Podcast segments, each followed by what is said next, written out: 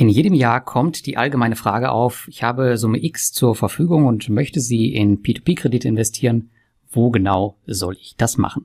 Erschwerend kommt auch 2023 wieder die Inflation hinzu und Anleger fragen sich, wie sinnvoll es überhaupt ist, Geld in P2P-Krediten zu parken.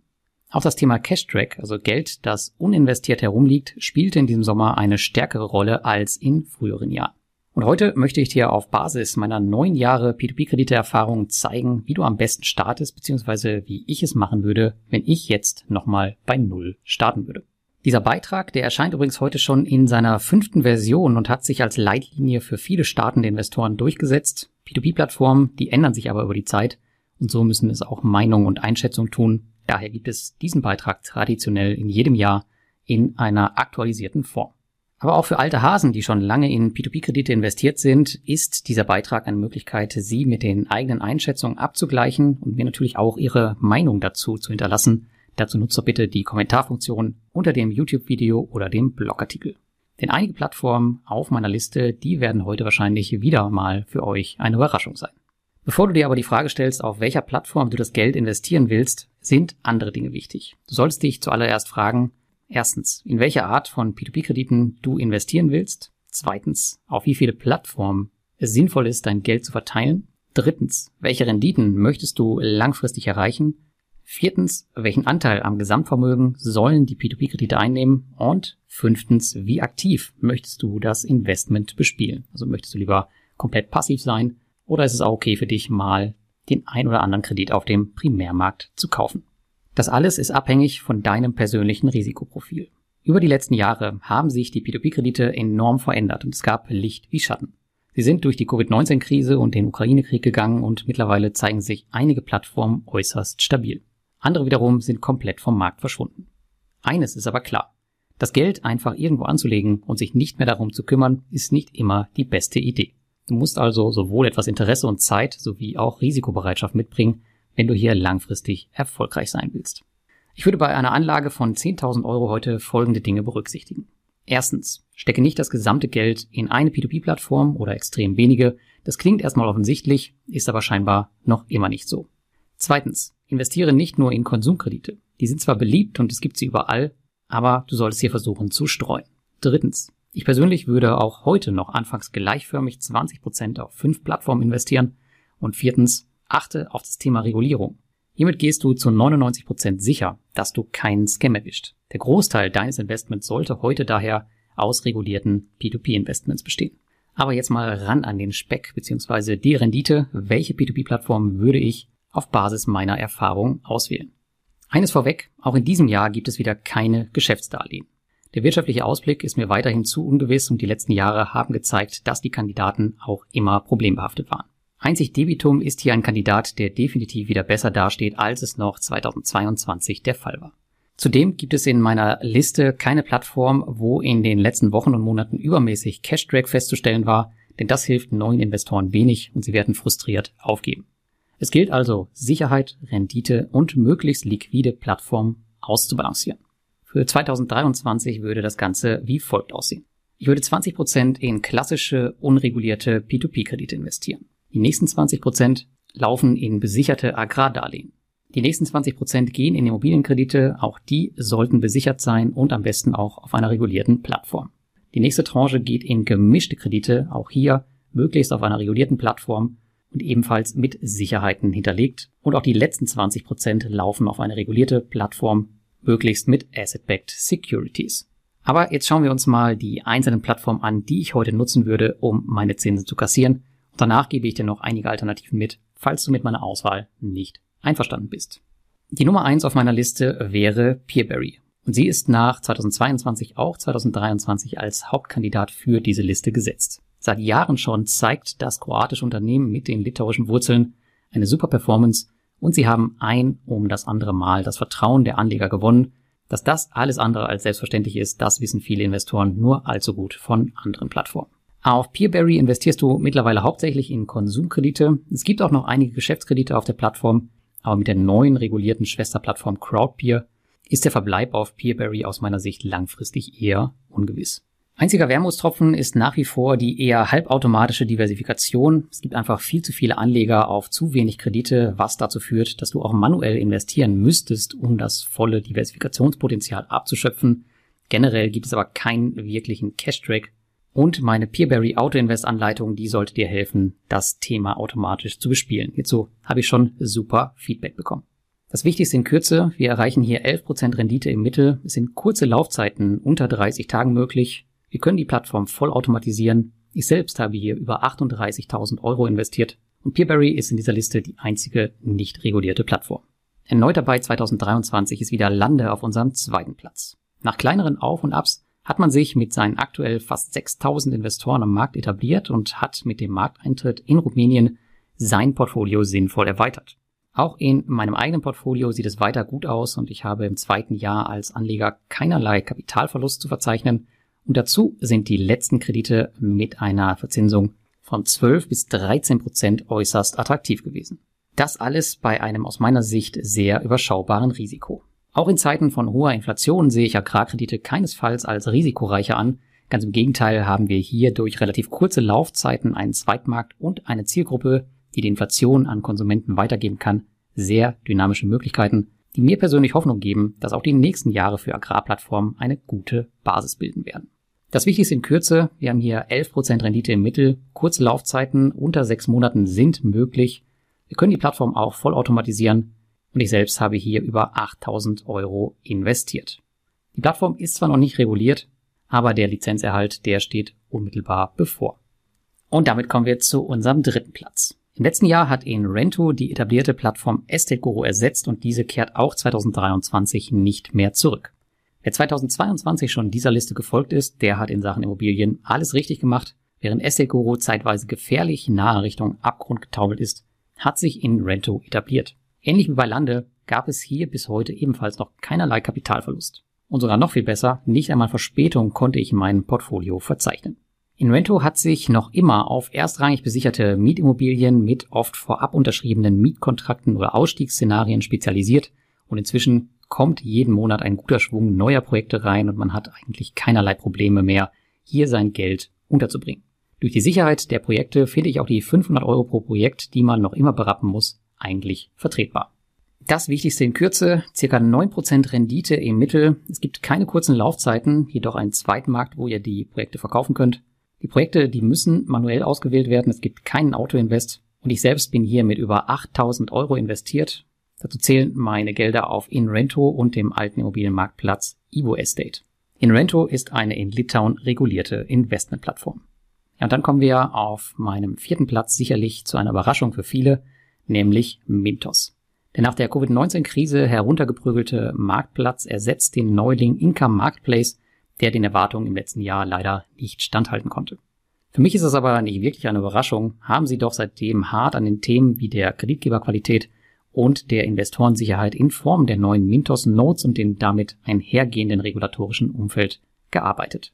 Sicherlich, alte Investoren, so wie ich, tragen möglicherweise noch ein paar Altlasten in Form von Krediten in Rückholung mit sich, aber auch das Thema relativiert sich langsam mehr und mehr. Startest du aber heute neu bei Mintos, bekommst du aktuell eine der größten, besten und lukrativsten P2P-Plattformen in dein Portfolio.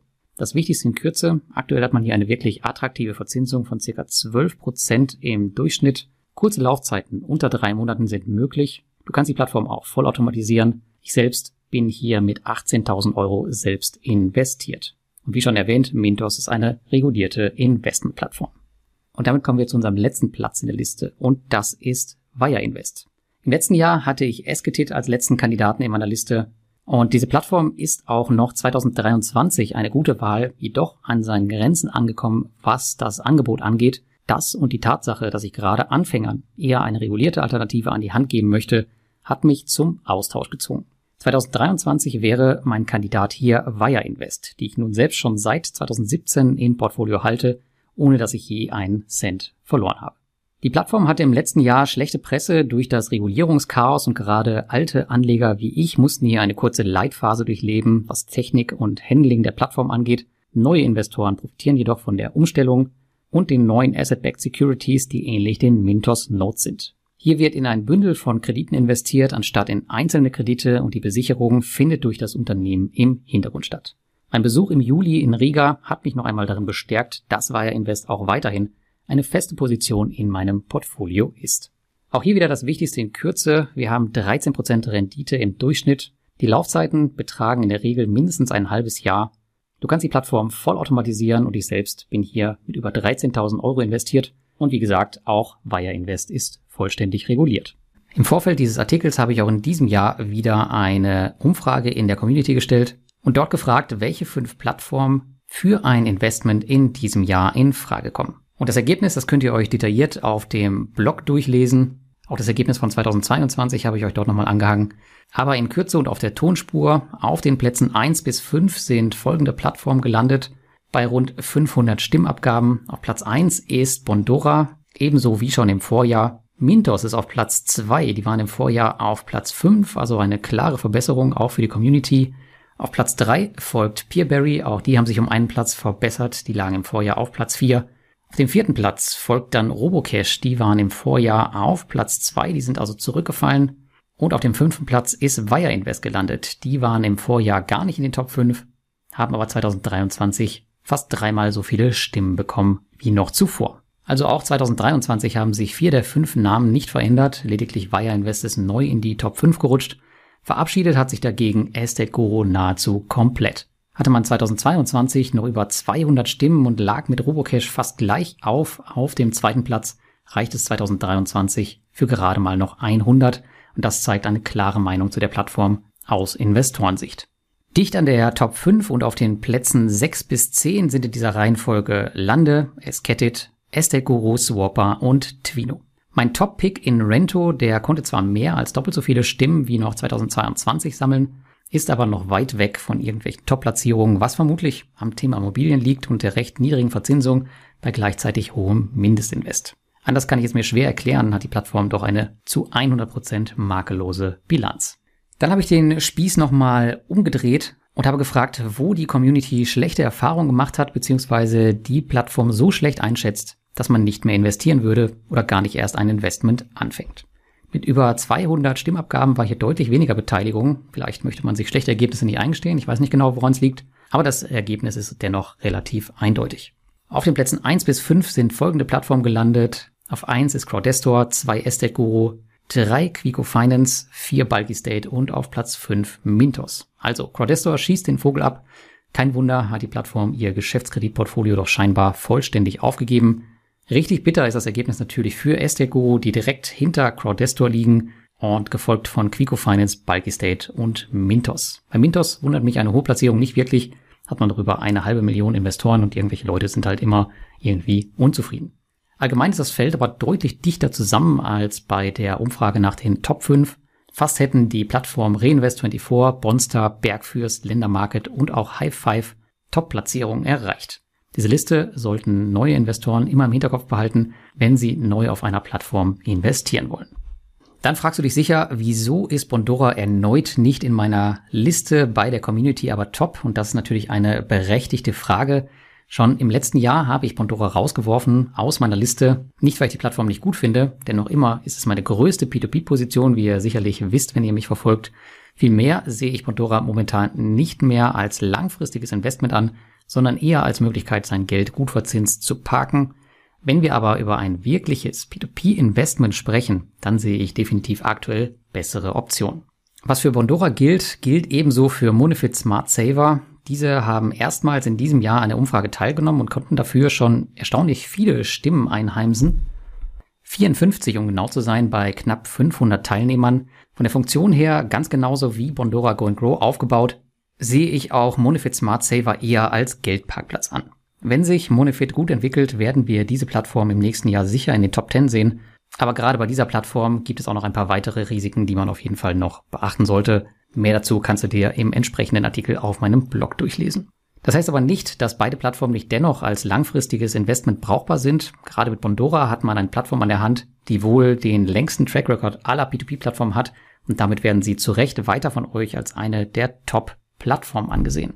Und das kann ich persönlich auch vollkommen unterschreiben. Wenn ich jedoch heute neu 10.000 Euro in P2P-Kredite investieren würde, dann möchte ich mehr als 6,75 bzw. 7,25 Prozent Rendite sehen.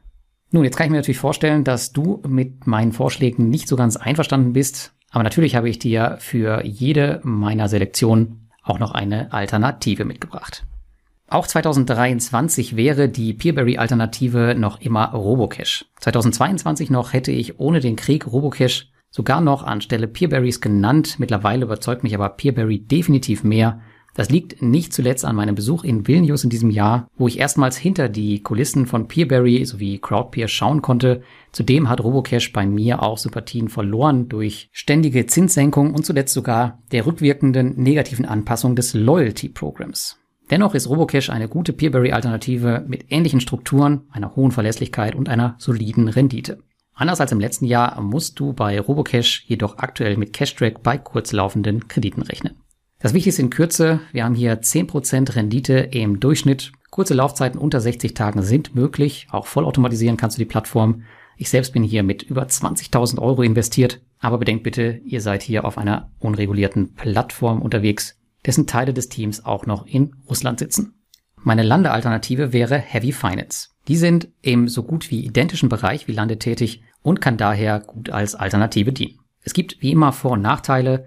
Nachteile wären beispielsweise die Quellensteuer in Litauen, eine höhere Auswahlquote und ein sehr opportunistisches Wachstum. Vorteile sind eine bessere Rendite, ein streng reguliertes Umfeld und eine breitere geografische Diversifikation. Im Prinzip könnte man sogar beide gut ins Portfolio aufnehmen. Es ist wie Cola und Pepsi. Am besten, du hast gleich beide. Das Wichtigste, circa 12% Rendite im Durchschnitt, Laufzeiten unter sechs Monaten sollten vereinzelt möglich sein. Auch kannst du die Plattform vollautomatisieren. Ich selbst bin hier nicht investiert. Ich selbst bin hier jedoch noch nicht investiert. Die Plattform steht jedoch auf meiner Shortlist und Heavy Finance ist auch vollständig reguliert. Dann kommen wir zur Inrento-Alternative und das war gar nicht so einfach. Und im letzten Jahr war es mangels Alternativen noch gar nicht möglich und dort war Estelgo noch die Alternative. Aber mittlerweile haben wir einen neuen Player am Markt, der sich auf Mietimmobilien spezialisiert. Und zwar die tschechische Plattform Fintown. Die arbeitet mit recht innovativen Konzepten und teilt täglichen Zinsgutschriften. Das kann man sich auf jeden Fall mal anschauen. Der Cashflow kommt aus in der Regel bestehenden Ferienimmobilien in Prag, die man sich auch selbst jederzeit einmieten kann. Du erreichst hier 10% Rendite im Durchschnitt es sind sogar kurze Laufzeiten bis zu 30 Tagen möglich. Du musst hier jedoch manuell investieren. Ich selbst bin hier nicht investiert, habe jedoch auch diese Plattform auf meiner Shortlist. Auf meinem Blog findest du aber bereits eine ausführliche Anleitung, damit du genau weißt, worauf du dich einlässt. Das gleiche gilt übrigens auch für Heavy Finance, auch wenn ich dort noch nicht selbst investiert bin. Ja, der große Marktplatz Mintos, der ist wirklich nur schwerlich zu ersetzen. Wen haben wir hier als Kandidaten? Ländermarket, die mit fast vollständiger Abhängigkeit zu Credit Star und Auszahlungsproblemen glänzen und jetzt auch noch anfangen, mit vorgeschobenen Pending Payments ihre Zahlungen noch weiter zu verlängern. Oder Inka Marketplace, von dessen innovativen Konzept nur noch Erinnerungen übrig sind. Oder doch eher Swapper, die jedes Jahr ihre Preise für den besten P2P-Marktplatz in Europa abräumen, obwohl sie im Grunde doch noch abhängiger von der OneDo Finance Group sind als Ländermarket von CreditStar. Ich würde daher Esketit vorschlagen. Esketit hat im letzten Jahr sehr viel Aufmerksamkeit bekommen und hat vor einigen Monaten angekündigt, ebenfalls einen Marktplatz sein zu wollen und den ersten Kreditgeber auf die Plattform geholt. Weitere werden wohl folgen. Da ich Esketit persönlich mag und sie sich bisher von einer guten Seite gezeigt haben, wäre das meine Alternative für Mintos. Jedoch musst du aktuell mit Cashtrack rechnen, weswegen sie aus meiner Top 5 geflogen sind, aber dennoch eine wirklich spannende Plattform. Das Wichtigste in Kürze, circa 12% Rendite im Mittel kannst du hier erreichen. Kurze Laufzeiten unter sechs Monaten sind möglich. Auch kannst du die Plattform vollautomatisieren. Und ich selbst bin hier mit über 13.000 Euro investiert. Dann kommen wir zu meiner Wire Invest Alternative. Ja, Wire Invest war bisher noch nie in meiner Topliste des Jahres und wäre es wohl nach dem Chaos 2022 wohl auch nicht gewesen. Die Zukunftsaussichten, die sehen aber ganz gut aus. Jedoch kann ich jeden Investor verstehen, der nach den ganzen Problemen letztes Jahr hier nicht mehr investieren möchte. Und eigentlich haben wir auch eine ganz gute Alternative zu Wire Invest, nämlich Twino. Die Plattform, die wurde recht hart durch den Krieg in der Ukraine getroffen, verlor man doch einen guten Teil des Portfolios Mittlerweile hat man die Lage aber wieder im Griff und die letzten Berichte sahen gut aus und kürzlich hat man ein neues Produkt gelauncht. Twino scheint also langsam wieder zurückzufinden zu alter Stärke, auch wenn sie dort noch lange nicht sind. Von ihrer Struktur her eignen sie sich aber perfekt, um Wire Invest zu ersetzen, falls erforderlich. Lediglich die Zinsen sind aktuell geringer, sowie auch das Angebot. Hier erreichen wir 10% Rendite im Durchschnitt. Die Kredite, die laufen 6 bis 12 Monate. Ein vollautomatisiertes Investment ist möglich. Ich selbst bin hier mit über 14.000 Euro investiert. Und auch Twino ist vollständig reguliert. Also, auch 2023 fällt mein Fazit auf die Frage, wohin mit den 10.000 Euro bei P2P zum Teil anders aus, als viele von euch sicher erwartet haben. Mit Mintos und Wire Invest kehren zwei regulierte Plattformen zurück ins Portfolio und dafür muss zum einen Income Marketplace weichen, welche die Erwartungen der Investoren nicht erfüllen konnten, ebenso Esketit, diese konnten die Erwartungen massiv übertreffen, was aber auch eben zu Cashtrack führte. Peerberry, Lande und Inrento dagegen, die konnten ihren Trend bestätigen. Für mich ist das 2023er Portfolio durch immer mehr regulierte Plattformen auch deutlich solider als jemals zuvor. Überhaupt wird sich der Regulierungstrend in der Szene weiter fortsetzen und schon im nächsten Jahr wird es wahrscheinlich deutlich weniger unregulierte als regulierte P2P-Plattformen geben. Schon jetzt ist es bei mir so, dass circa 75 Prozent meines Geldes in P2P nur noch auf regulierten Plattformen liegen. Zudem hat sich bei mir die Anlageklasse P2P weiter als Cashflow-Instrument bestätigt und ich könnte heute allein von den Zinsen im Grunde sehr gut leben.